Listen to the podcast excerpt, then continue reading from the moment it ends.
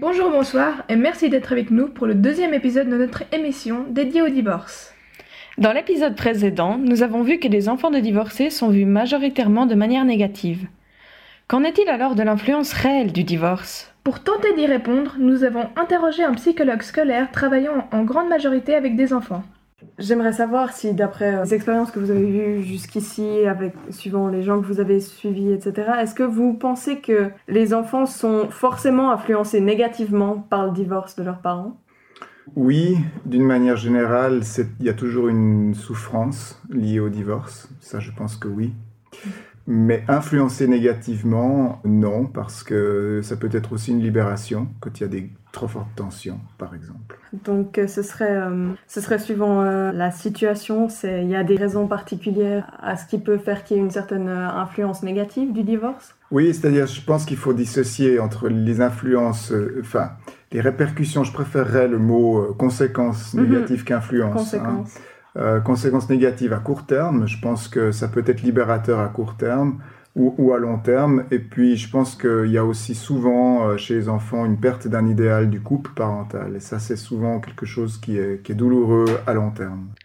L'on peut donc constater qu'il y a une désillusion chez l'enfant, notamment sur la question du mariage, et qui peut se répercuter de différentes manières à l'âge adulte. Certains sont plus prudents et sélectifs dans le choix de leur partenaire alors que d'autres restent fortement attachés aux valeurs traditionnalistes du mariage.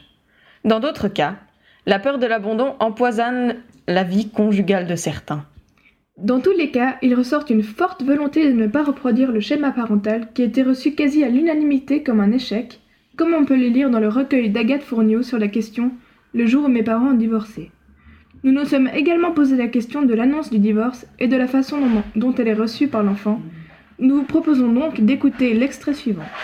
Justement, dans la plupart des cas, comment est-ce qu'ils réagissent face à cette annonce euh, du divorce? Est-ce que c'est des réactions qui sont plutôt positives, plutôt négatives? Est-ce qu'il y a une sorte de consensus dans ce genre-là? Le divorce lui-même, en général, est moins disons, c'est quelque chose de moins douloureux que la séparation. Le moment de la mhm. séparation est plus critique. Le divorce, c'est quand même une décision et les enfants ils sentent venir que il va y avoir quelque chose comme ça. C'est moins un coup de tonnerre que la séparation. Est-ce que donc est-ce que vous pensez qu'il y a certains facteurs qui permettent euh, d'avoir une réaction plus positive par rapport à ça? Est-ce que vous pensez que c'est dans un sens possible de les préparer? Enfin, Est-ce qu'il y a une manière en fait d'annoncer à ces enfants qu'on divorce? Oui, je pense qu'il y a un facteur qui est déterminant, c'est la capacité des parents à pouvoir faire la différence entre leur rôle de parent et leur euh, rôle de conjoint. Quand la différence est bien établie, les parents peuvent rester des parents qui accompagnent leurs enfants dans ce processus-là.